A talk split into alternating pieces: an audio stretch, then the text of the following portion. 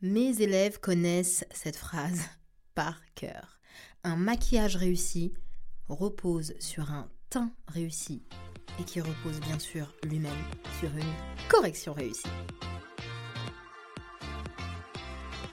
Bonjour et bienvenue sur le podcast Je suis belle et je fais pas exprès. Le podcast multivitaminé qui vous donne des conseils, astuces et secrets de maquillage de pro pour faire ressortir votre potentiel et vous révéler peu importe votre carnation. Et ceci en toute simplicité et sérénité. Je suis Dao, celebrity make-up artist, experte make-up et formatrice dans de prestigieuses écoles de maquillage pro depuis plus de 10 ans. J'ai aussi fondé le centre de formation certifié et l'agence de maquillage professionnel Define Makeup, fondée sur quatre principes. La technicité, la diversité, l'authenticité et bien sûr le mindset. Prête pour faire ressortir votre potentiel et vous révéler? Alors installez-vous confortablement ou même multitasker et c'est parti pour l'épisode du jour.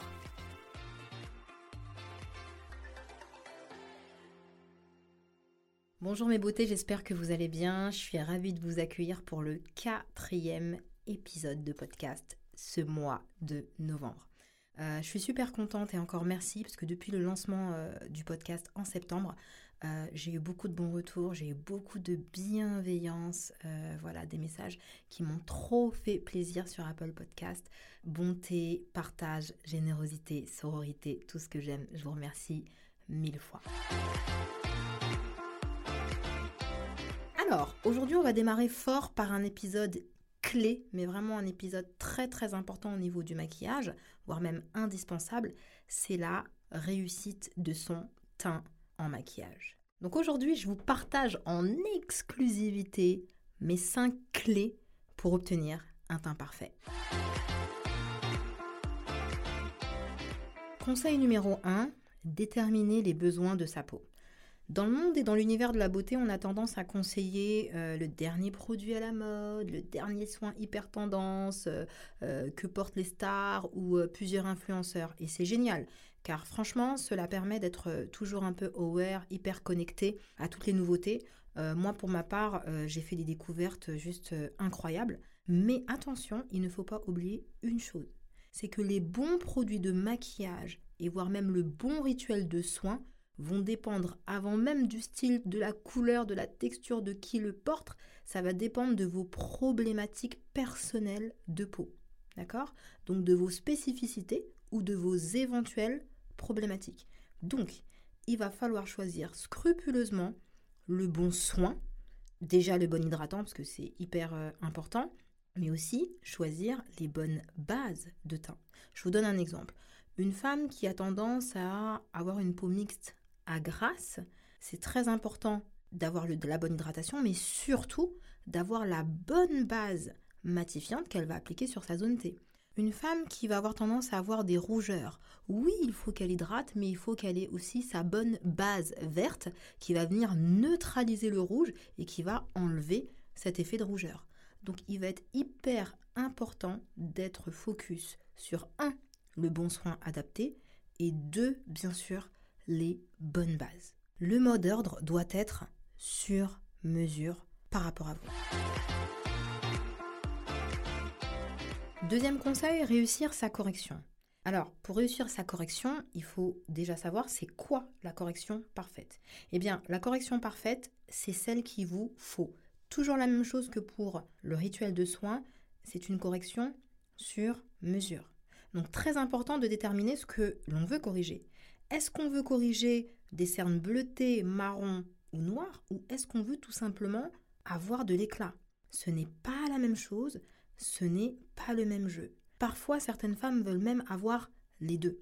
Et donc, pour avoir une correction parfaite, il faut comprendre qu'en fonction de ce qu'on souhaite avoir, ce n'est ni la même méthode d'application, voire même ni le même produit.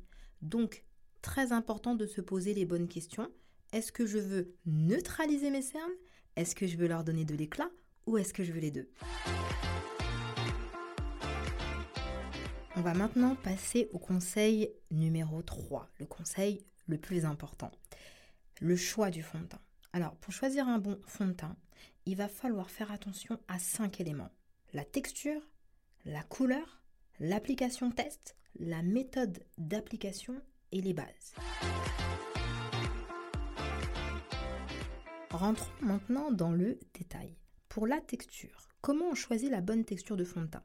Sachez que contrairement à ce que on vous a dit depuis des années, on ne choisit pas forcément une texture de fond de teint parce que vous avez tel ou tel type de peau. C'est pas la priorité.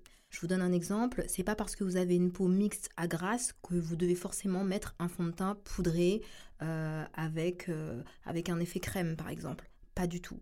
Vous allez choisir votre texture de fond de teint par rapport à vos goûts, vos envies. Très important. Se sentir confortable dans un fond de teint, c'est absolument primordial. Mais en revanche, ce que vous pouvez faire, c'est utiliser des bases en complément pour aller travailler sur la matité qui vous manque, travailler sur le manque d'éclat, travailler sur les rougeurs, travailler sur un teint peut-être un peu jaunâtre, etc., etc. Choisissez la texture qui vous fait plaisir et utilisez les bases pour vous aider.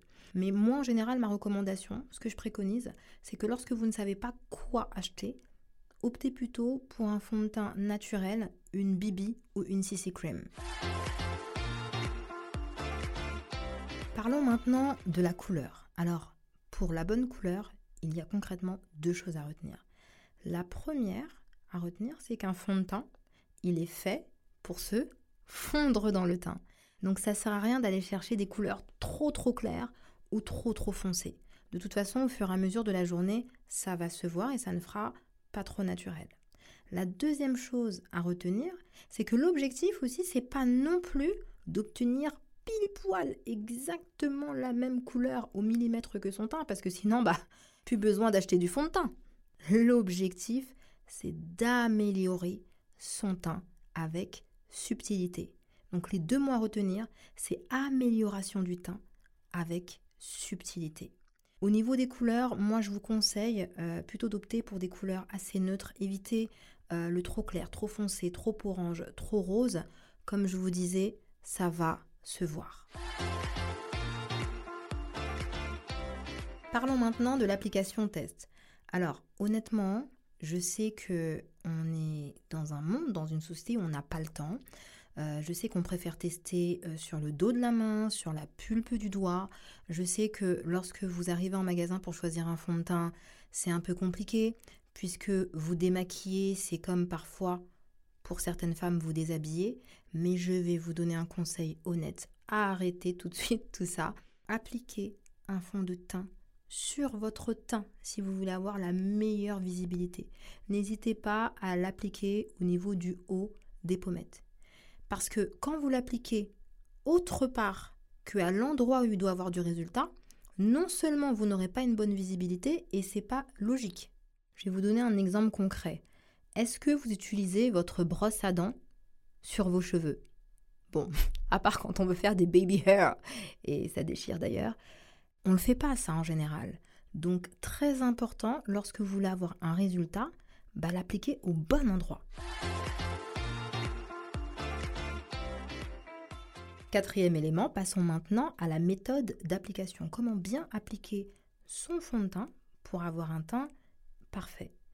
Très simple. Lorsque vous voulez un résultat naturel, il faut appliquer le fond de teint en faisant des mouvements ascendants, c'est-à-dire du, des mouvements du bas vers le haut. Et ça, c'est très bon pour la microcirculation du sang et ça favorise l'effet bonne mine. Si vous voulez avoir un résultat plus couvrant, vous réitérez ce geste ou bien vous tapotez avec votre pinceau. Ainsi, vous aurez soit un résultat naturel, soit un résultat couvrant. Très simple. Et dernier élément, pour finir le point sur le fond de teint, ce sont les bases.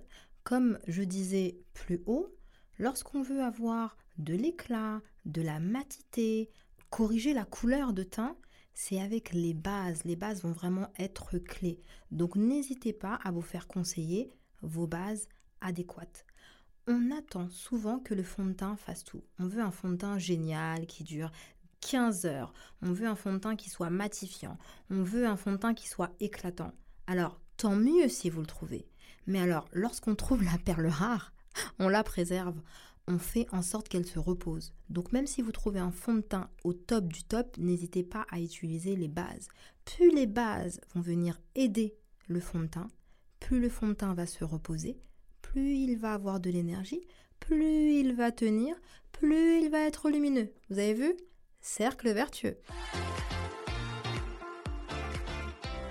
Passons maintenant au point numéro 4, la poudre.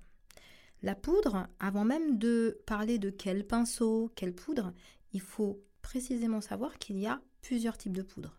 Mais les deux principales poudres sont la poudre de finition, et elle peut être compacte ou libre, et la poudre bronzante qu'on appelle aussi poudre de soleil ou poudre bonne mine. C'est pas la même chose, ce n'est pas la même application. La première, la poudre de finition, elle a pour fonction d'unifier le teint et de bien le finir. C'est pour ça qu'on l'appelle poudre de finition et son objectif est de donner un effet net, peau de pêche et plutôt matifiant.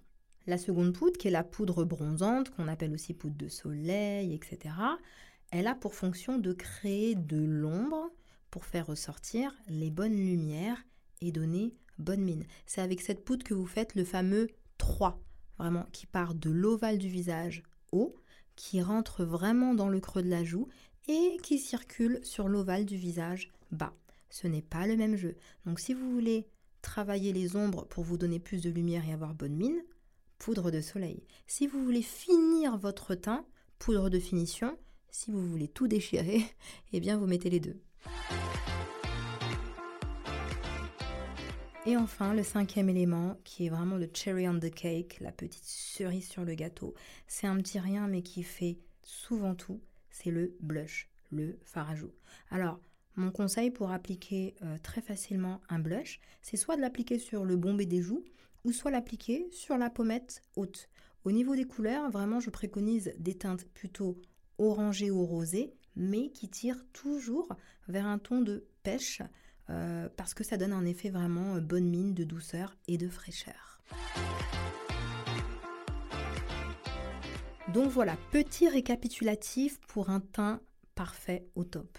1. Déterminer les besoins de sa peau, les besoins de sa peau, pas la peau de quelqu'un d'autre. 2. Déterminer exactement ce que vous souhaitez corriger. 3. Au niveau du fond de teint, bien regarder la texture, la couleur, où on teste le fond de teint, la méthode d'application et bien sûr se servir des bases qui vont vous aider à maintenir le teint plus longtemps. Le quatrième, c'est le choix de la poudre en fonction du résultat souhaité. Et enfin, le cinquième, ne jamais oublier le blush. Bonne mine. Voilà mes beautés, vous avez toutes les ressources pour avoir un teint parfait. Et comme d'habitude, je termine toujours mes épisodes de podcast par une citation ou une phrase. Et eh bien aujourd'hui, je vais tout simplement répéter mon mantra, ma phrase que j'ai donnée au début de l'épisode, c'est celle-ci. Un maquillage réussi repose sur un teint réussi qui repose lui-même sur une correction réussie. À bientôt! L'épisode du jour est terminé, j'espère qu'il vous a plu. Si vous aussi vous voulez passer à l'action de manière concrète, je dispense des cours de maquillage et je serai ravie de vous accompagner pas à pas pour vous sublimer et révéler votre potentiel. Alors rendez-vous sur le lien de mon site internet definemakeup.com dans la description. Merci d'avoir écouté cet épisode de Je suis belle et je fais pas exprès. Si vous avez aimé cet épisode, n'hésitez pas à vous abonner, me laisser un commentaire et 5 étoiles si votre plateforme d'écoute vous le permet. Ou même partager cet épisode, cela permettra au podcast de se faire connaître et d'évoluer. Un énorme merci pour ceux qui prendront le temps de le faire. Je vous embrasse et je vous dis à très bientôt.